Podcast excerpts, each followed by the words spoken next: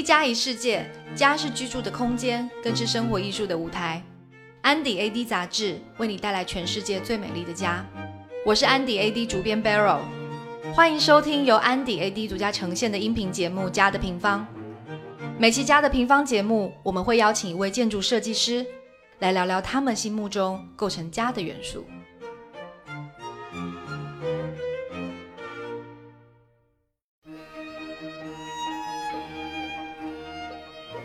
家是生活的空间，更是生活艺术的呈现。其实我们想要做这种音频节目哦，还是有很多的跟现在的时间点有很多的相关哦。因为疫情的关系，其实很多人都对这个家跟自己跟家之间的关系是越来越紧密。那其实呢，我们也希望针对这样子的关系，那去请教更多的建筑师、设计师，听听他们怎么对家这个概念去进行呈现。那今天非常的荣幸，我们邀请到了张迪。WAA 味觉建筑创始人，也是英国皇家注册建筑师。其实张迪是一个非常有趣的灵魂，所以我们先让张迪自我介绍一下。大家好，我是张迪。张迪很有趣啊，他二十九岁就完成了这个银川美术馆。对，奔三的时候，奔三的时候在末班车。我是一零年从英国回来北京的。我之前是大概是高中的时候在英国读书，然后在英国读了大学，然后读了研究生，在 Butler 就是 University College London，然后之后又在 Foster 工作，Foster Partner 在 London。然后一零年的时候回来北京，然后就开始 WA，然后非常幸运，大概是一一年的时候就接触到了最早的一个美术馆的项目，就是这个银川当代美术馆，在一五年的时候完成了。在这个过程中，到现在差不多有十年的时间，我们一直都是做公共类型的项目，然后艺术啊、文创啊比较多。呃，也做一些跟时尚发生相关的小尺度、大尺度，其实都有做。对于我们来讲，我们还是以建筑师做一个基本的一个工作内容，但是也做，比如说像空间设计啊、室内设计，或者涵盖到有一些家具或者是展览，其实都有包含到。但是基本上还是都是跟建筑作为一个主线吧，这样子。二十九岁就能完成这么大的项目。我其实，在网络上面看了很多你的 video，但那感觉应该是很狂吧？就我们的说法，它建成的时候我已经三十二岁了，所以 OK，right，有点老。对，因为项目做了四年，就是建筑这个事情，就是很容易把人耗得很老。因为一个项目就要三五年的时间，从头跟到尾。其实我那天还在考虑，想说我们其实没有一个特别明确的说，这个项目完了就会有一个特别好的庆祝它，或者觉得告一个阶段，因为。工作总是一个环节接着一个环节在做，可能你这个项目在完工的过程中，同时你也在开始其他新的项目，然后项目有不同的阶段，所以总是有很多不同阶段的事情会会分散你的注意力，所以其实并没有说是非常好，就一个项目完成了，我们就啊像杂志出版那种，我们可能不会有那样一个 moment 这样子。嗯。而且作为建筑师，我觉得大家可能都很喜欢去工地，我很喜欢去工地，我不太喜欢去，比如说像银川美术馆，我们最早完成的项目之一。我自己其实是挺不想回去的，有时候，因为有时候大家找我回去做活动啊，什么什么的，我不回去的原因是因为我看到了就会想说，哎，之前是不是可以做得更好，或者这里没有像想象的那样做出来，或者是后来因为这样那样的原因被改掉了之类的，就是总会看到一些问题。所以，其实对建筑师来讲，最兴奋的那个时期就是马上要完工的时候。就是还没有完全开放的时候，就是好像有个孩子就长成了那种感觉。嗯，我们其实认识张迪，还有另外可能 AD 的读者们还记得，在去年的十一月刊的时候，张迪的家就是出现在我们的封面。其实那时候我们也拍摄张迪的家。其实家的这个概念跟你刚刚说的这个银川当代美术馆概念可能不太一样，因为家其实是一直在长的。嗯，我想在那时候拍摄到现在一定也有很多不一样。那我们先聊聊你的家吧，因为其实我自己第一次看到的时候，我非常的。惊喜，嗯，因为呃，我感觉它有非常非常多的情感在里面。其实跟你的建筑作品，或者是其实你在外面的室内作品是非常不一样的。所以我还记得有一次，我看到一篇文章在提到说，呃，你在讲建筑的情绪，但其实，在家的这个你的这个家里面，就是它很明显的可以感觉到。我据说好像是从一块石头开始。我们先聊聊这个好。嗯，对，这个家这个项目对于我们来讲，其实是一个特别特殊的存在。因为第一呢，我们基本上没有做过家居的工作，室内项目更是说现在在做的工作内容比较小的一个部分。那因为这个房子是我自己的一个房子，所以就是从一六年开始就开始在想要怎么设计它，直到它完工是去年，就是一九年的八月份，差不多经过了三年的时间。这个中间其实是比较漫长，无论是施工啊，整个琢磨的过程。我之所以说我们不做家居设计，就是因为家居设计其实很难。对于我们来讲，因为你要符合这个用户使用者他本身的很多喜好和习惯，而且有很多琐碎的事情，所以从刚开始想找一个能够纯粹表达我自己个人的内心的一种期待的那种状态，其实需要有一个过程。你刚刚讲那个石头是一个特别机缘巧合的事情，是因为其实我们一直我呀，还有我的合伙人，我们都对很多艺术家的作品很感兴趣。其中有一个艺术家，他应该是比利时的。然后他叫做 Peter Vermeer，他其实不是一个年纪非常大的艺术家，可能四十多不到五十岁这样子吧。他的作品当中的大部分呈现就是把我们肉眼能够看到的照片、风景以及石头，他特别的对 marble 这个东西，就是大理石感兴趣，用非常抽象的色彩的过渡的方式来表达它。也就是说，他是用色彩在诠释一个比较具象和形象的一个景象。因为他有其中讲到一点，然后我们当时都是觉得哎很有共鸣一点，就是讲到这个大理石这个事情。其实大理石是有个非常强的时间性的一个存在，因为它是很多晶体结晶啊，经过地壳运动啊等等等等的，就是它的时间的烙印非常重，而且人为能够对它产生的影响其实是很少，它就是一个自然形成的某种状态。那么他用那种非常抽象色彩把它表现出来，就是在用抽象的方法来表达形象的事情。这个事情让我觉得跟我们之前在做的，比如说我们在做银川美术馆，也是在讲那个黄河的那那个河床的地壳运动，就是等等吧，都有些时间的烙印，其实是非常的有那个共同点的。那么从我的家开始呢，是因为很巧，我我本身很喜欢其中的一幅画。就是我刚刚讲这位艺术家的，他的整个的颜色状态是有点粉和杏的颜色的这种的，我不觉得它非常女性化，因为它当中有一种我觉得一种暗藏的力量那种感觉，因为它可能源自于食材吧元素。那么我正好就是啊，家里面有个朋友在那个福建自己做矿山，然后我就拜托他说，我想找一块类似这种粉色带灰的石头，然后他也是帮我找了好久。然后找到了一块荒料，他其实发了好多照片给我。后来我就看上这块荒料，这块荒料是没人要的，是很多很多多年前的老料，就在公市场上没人要，所以我很便宜的价钱就拿到了它。这个食材我自己非常感兴趣，因为它是粉色当中有灰色，然后有绿色这三种颜色在一起，我觉得它跟我所喜欢那个艺术家的作品非常有意思，因为它又是一个往回走的一个过程。多大的一个这块荒料吗？这个荒料本身可能是两三米大。OK。那大块黄料，它就是一大块矿石的一个角，可能其他很长时间已经没有人要了。然后，因为我觉得它的过程特别有意思，因为艺术家的那个抽象的色彩来源于他把石材的纹理和它的时间性都抽象化了。那么我看到那个颜色，再看到这块石头，好像它又回去了之前它灵感来源那个地方。嗯，对于我来讲，这个石石头我也觉得特别有的感触，所以就把它当做这个家设计的整个我们讲那种 palette 的那个点，就是无论是从它的颜色，还是从它的质感，还有它的搭配方式，这个家整个元素都是从这里开始的。嗯。这特别诗意，其实 就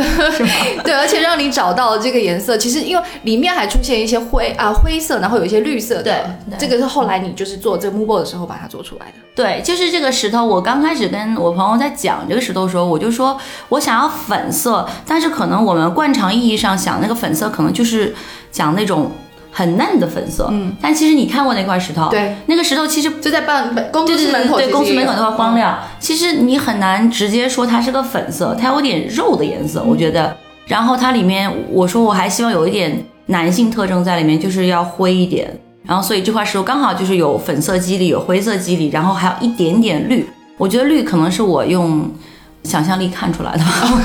实际上也没有，就是，但是我觉得它应该要配一点墨绿色在里面，就是感觉。所以你这块荒料是有用上去，有用到家里面，还是说其实它就是你的木 boy？呃，这块荒料就是你看到这个家里面的所有的空间的地面，嗯，和很标志地方的，就是我的所有的 highlight 都用了这块石头，我已经把这块石头完全用掉了。哦，就我我我拿到这块石头，然后我在做每个空间的设计的时候，在讲的是一个场所的概念。贯穿到我们之前很多种设计，就是人其实跟空间的关系是比较抽象的嘛。我之前也讲过，我觉得人一对一个地方产生感受和情绪的时候，是通常要通过某个时间点或者是某件事情，才会有一个比较直观的感受在那边，因为空间本身很抽象。那所以我在想，这个石头它可以变成我这个场所中间的那一块儿，我们讲的领地啊，或者什么什么之类的 highlight highlight，对对对，或者是 territory，它就是在记录。这个空间当中，我觉得最有场所性的那个地方，所以基本上我的空间当中的地面的最主要的地方，就是人行动最频繁的地区，或者是你的肉眼能够看到的某些关键的元素，我都是用到了这块石头，它就是相当于是点睛之笔吧，嗯，但是量也是蛮大的，对。因为你在看的时候，你会看到它跟家之间的关系，这也是挺妙的。我们做这个节目啊，就是其实一直想要去谈的，不是说怎么样打造家。我觉得每个人在对家的理解都不一样，不管是专业或非专业，或者说你找的设计师或没有找设计师，其实有时候有一些物件，或者说有一些商泡有一些元素吧，就会让你感觉这个就是你的家。那我觉得可能你在选择这块石头的时候，其实是有这样子的感觉。那人家说家如其人嘛，就是说你自己会怎么样形容？就是为什么特别问这个问题？其实因为你对色彩这个运用就算是很大胆的哈，尤其在这个家里面。首先，我觉得像你刚刚说的，我我希望我自己是个有趣的人。嗯，OK。然后那个那个，我我自己其实也觉得是，但是我经常工作或者是生活的状态，就是人家讲的 play hard work hard，我就是那种类型，就是我希望把生活跟工作是完全分开的那种人。就是可能你到我的公司来，你会看到基本上是比较乱嘛，因为建筑事务所就是东西很多，很多材料，很多资料，然后我也不太收拾我的办公室，就是很多都堆在一起这样子。因为我觉得这是一种工作的状态，我不需要把它整理得很干净，因为我随时需要找到这些东西，而且没有给谁看的意义。但是家不一样，因为我希望它跟生活的工作状态完全分开。比如说工作上面，我可能有点，他们说我 control freak，就是控制狂啊，然后细节控啊，然后完美主义者啊，等等等等，就是这种 negative 的词吧。然后我基本上都是那种类型，但是我希望生活当中是非常的放松和舒服的。所以，我整个的家，我给他的那种精神状态，就是我希望它是一个 lounge 的感觉，就是那种也不能说是酒吧吧，就是一个让人非常放松，然后有一点灵魂小出窍那种感觉。我觉得我的家有给这样的感觉，灵魂小出窍，就是说，就是像你说不一样的场域，你会有不一样。对，就是你看我的家，我我应该上次有跟你讲过，我说我其实你发现我这房子没有什么门。对对吧？上次说我不太喜欢门，然后我不太喜欢门的原因是，我觉得如果家里面门太多了，会觉得大家之间有很多的隔阂。就说小孩子不听话，一回家就把门关上了，就是这么来形容他的。那么，但是每个人又有又要有属于他自己的那个空间和领地，所以我其实觉得从建筑师的角度来讲，你其实并不一定需要有门，你需要有空间的层次感和空间的。布置关系来达到这样大家的彼此之间的那种晋升关系，所以我觉得可以实现到。张迪其实跟我们年纪差不多，是八零后哈，嗯，就是我们上次其实也聊到一个点，就是说八零后的，其实现在我们我们这个年纪算是在一个比较承上启下的一个 作用，感觉就是压力也挺大的。就是但是其实上次你提到这个点，我觉得很有趣，就是说对极简的这个反对，就是其实这跟我们这种 世代状态好像也有点。有点类似，也也不是反对吧，就是我觉得你说，就是我们这个年纪段的人，三十多岁的人，就是上有老下有小，但是我们基本上是生长在我们国家一个相对比较幸福的一个一个阶段，对吧？对乡村生活，我觉得没有特别明确的期待，我感觉跟七零后可能有一点点不同。那么呢，比如说你经常去看房子的时候，你看那售楼部，它装修成怎么样怎么样的？比如说它的品牌、它的用材，它是不是豪华，是不是够高大上？然后我觉得这件事情其实对我们这个年龄段的人也不一定就是有什么特别大的吸引力。但是我觉得我们这个年龄段的最清晰的一个标签就是我们基本上是比较 honest，就是说你自己喜欢的东西你是能够明确，而且你也敢于表达出来的。真的吗？状态，我不是应该很有包袱吗？就是说，我我不知道，反正我也许我只能讲我自己，对对。然后我就觉得说，我们这个家其实就跟人一样，它应该是反映你这个人的基本状态。那么家也不是给别人看的，所以比如说我吧，我觉得作为一个人来讲，是有血有肉的一个实实在在的一个一个灵魂，所以我对纯粹黑白灰。或者是所谓像讲 sexless 的风格，嗯，我不是说我不喜欢，我觉得它非常的上镜，我觉得拍起来非常的漂亮。但是你让我自己长时间在这样的空间里面生活，达不到我自己的欲望的需求，能这样讲吗？就是说它不能够让我感觉到我很兴奋、舒适，就是没有情绪。对于我来讲是是缺少情绪的一个状态。所以我是觉得说，我完全尊重他的一种呈现，然后他也非常的上镜，但是我也期待说有不同类型的呈现，不一定是奔放，就是说比较有点小情绪的那种状态吧。但是它不一定是欢快的情绪，不一定不一定，就是我经常讲说，在设计所有类型的空间，我们项目的类型其实有非常大尺度，十几万平米那种非常大的项目。也有十几平米非常非常小的项目，有时候他们会问说你怎么样能够做不同尺度的项目？其实我觉得这个东西是一通百通的，因为建筑工作有时候是一个 technical job，就是一个技术性的活儿。但是你怎么设计这个空间，我觉得你只需要把你自己设想成你是那个用户就可以了，就是你是在空间当中那个人，因为建筑一定是给人设计的嘛，那个人不一定是你的甲方，就是一定是在这个里面会待着的那个人。就把你想象成他，如果你是他，你想在这里有一个怎么样的一个感受，我觉得就可以了。所以这个空间来讲，我觉得一定要有情绪。其实我觉得这跟你房子是会一直涨是一样的道理。其实我们还没有聊到，比如说艺术品这东西，我觉得反而艺术品它是可以就是一直生长的。对它，因为你状态不一样嘛。就比如说像你家在拍的时候，其实是因为那个白盒子的，嗯，对对对对，所以放上去的东西跟你现在肯定摆的东西不一样嘛。对，就我觉得这东西其实反而是可以反映一种状态的。我不知道你自己的艺术收藏什么，因为我们也做比较多种类的展览式的空间嘛，所以我们在做这个房子的时候，其实有想过它可能是一个展览的一个基础，展厅的基础。为什么会把想要把家做成展厅？我很喜欢美术馆的空间，我不知道你有没有去过美术馆，在它没有人的时候。感觉就像一个巨大的客厅，就好像你说你跟那艺术品之间，可能你会看到它有一个年代性，可能它是个古典的，或者是现代，或者怎么样的。我们经常讲，为什么我觉得当代艺术更值得喜欢？对于我们这个年龄段的人，是因为它更接近我们现在的生活，它跟我们生活之间的距离是非常非常的近的。然后你可以从它感受到很多。比如说我再喜欢的艺术品的类型，我通常是喜欢装置，接着是雕塑，最后才是绘画。因为对于我来讲，我觉得装置可能能给我那种情绪上的触动是最大的。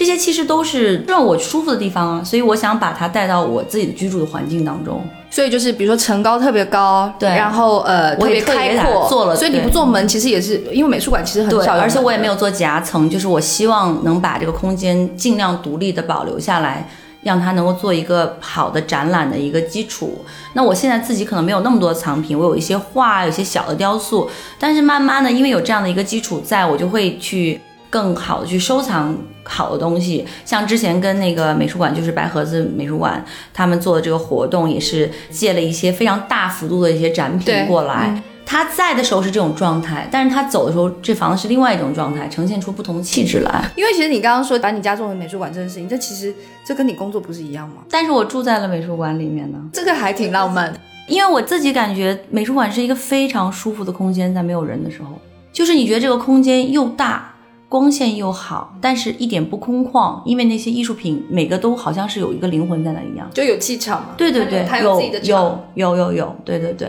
嗯，感觉还是挺好的。嗯，你说过你拒绝没有感觉设计，其实你刚刚也讲嘛。那你人怎么保持就是对所有事情都有感觉呢？我觉得设计师其实有时候有点像是这个心理医生。因为我觉得你还是挺热热火，就是蛮对我这我这人就是情绪很明确的那种人呢。然后如果你问我说你怎么能够明确的喜欢这些，我就会说为什么你不能够明确的喜欢一件事情？对于我来讲，就是大家性格不同，我觉得我只能代表我这种性格的人，真的没有办法就是一概而论。好，我们最后一个问题还是想要就回到这个家的这个概念哦，因为其实我们还是希望就是说怎么何以为家嘛？但对你来说，家如果能够用简短的话说的话，你觉得身为一个建筑师，你怎么样解释家这个概念？我觉得家就是一个让你完全可以忠实于你自己的一个地方。我觉得 honesty 非常非常的重要，嗯，尤其是我们这个年龄段的人，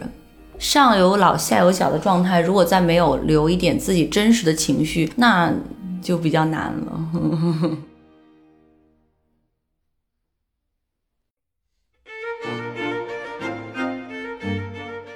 今天非常感谢张迪 WAA 味觉建筑创始人，今天非常高兴哦，跟你聊这么多，谢谢你的时间，谢谢。一家一世界，家是居住的空间，更是生活意识的舞台。感谢大家收听由安迪 AD 独家呈现的音频节目《家的平方》，我是主编 Barrel，我们下次再见。